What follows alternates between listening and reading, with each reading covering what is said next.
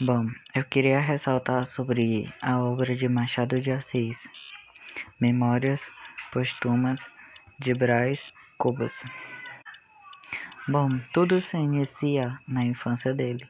A infância dele foi muito patriarcal, onde o pai reina, a mãe fica em casa fazendo suas coisas diárias. E nessa infância dele, ele tinha um negrinho que era um, um brinquedo de estimação para ele naquela época. E nessa época, os mais fortes sobreviviam. quando ele estava chegando na sua juventude, ele encontrou uma moça chamada Marcela, que ela era meio que uma prostituta de luxo. E os pais deles não gostaram nem um pouco desse, dessa garota que ele conheceu na sua juventude e logo ele se apaixonou por ela. O pai dele ficou muito insatisfeito e pegou e mandou ele ir para a Europa.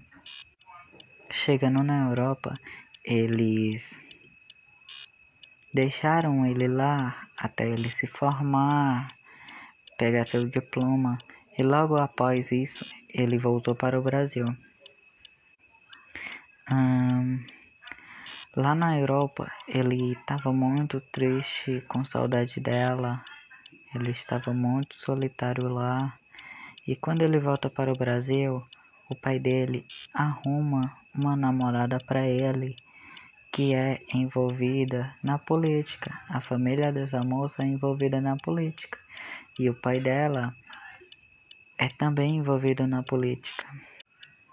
Daí, o pai dele resolve é, fazer essa aliança para tornar ele na prefeitura,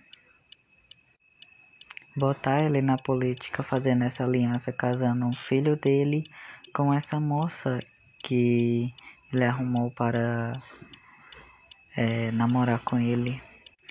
E basicamente é isso que se resume essa obra dele. Eu gostei bastante dessa obra porque ela é muito linda.